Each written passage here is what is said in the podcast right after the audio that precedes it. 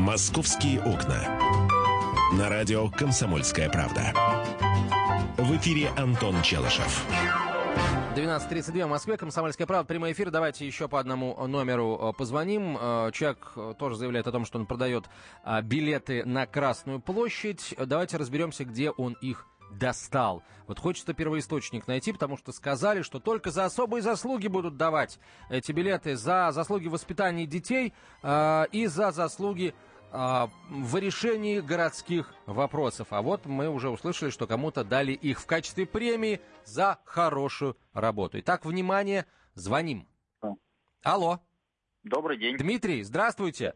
Здравствуйте. Я, а, собственно, вот с каким вопросом. Меня Антон зовут. Я на Авито ваше объявление увидел по поводу билетов на а, Красную Слушаю площадь. вас, Антон. А, они еще, у вас еще актуально предложение? Пока есть, да. Но люди, честно говоря, звонят как-то очень активно. Я даже не ожидал. Слушайте, а ну понятно почему. На Красную площадь Ну всю жизнь бесплатно ходили, а тут вдруг бац и, закрыли. А скажите, пожалуйста, у меня э, пара вопросов, если можно, Давайте. чтобы вот в просак не попасть в Давайте. новогоднюю ночь. А, э, вот билеты, они именные. Нет, билеты не именные, сдавались, ну вот в частности у меня, они из правительства, у меня просто сестра работает в правительстве Москвы, им дали как сотрудникам. Просто Вот. сказали, что по билетам будут проходить там так многодетные семьи и те, кто активно Не- в активном гражданине голосует. Я вот боюсь, что вот спросят меня, а ты многодетная? Не-не-не, Не, ну, Предъяви детей, скажут. не нужно. Там указано на билете, что как бы прох- проход на ну, что этот билет распространяется Ага. и все. Вот, поэтому в этом плане все как бы четко. У А. меня их три билета. Три у вас, Вот. да? Да, А сколько в правительстве Москвы выдавали на одного человека таких билетов? не более четырех. Не более четырех. А там по желанию, что ли, кто сколько захочет?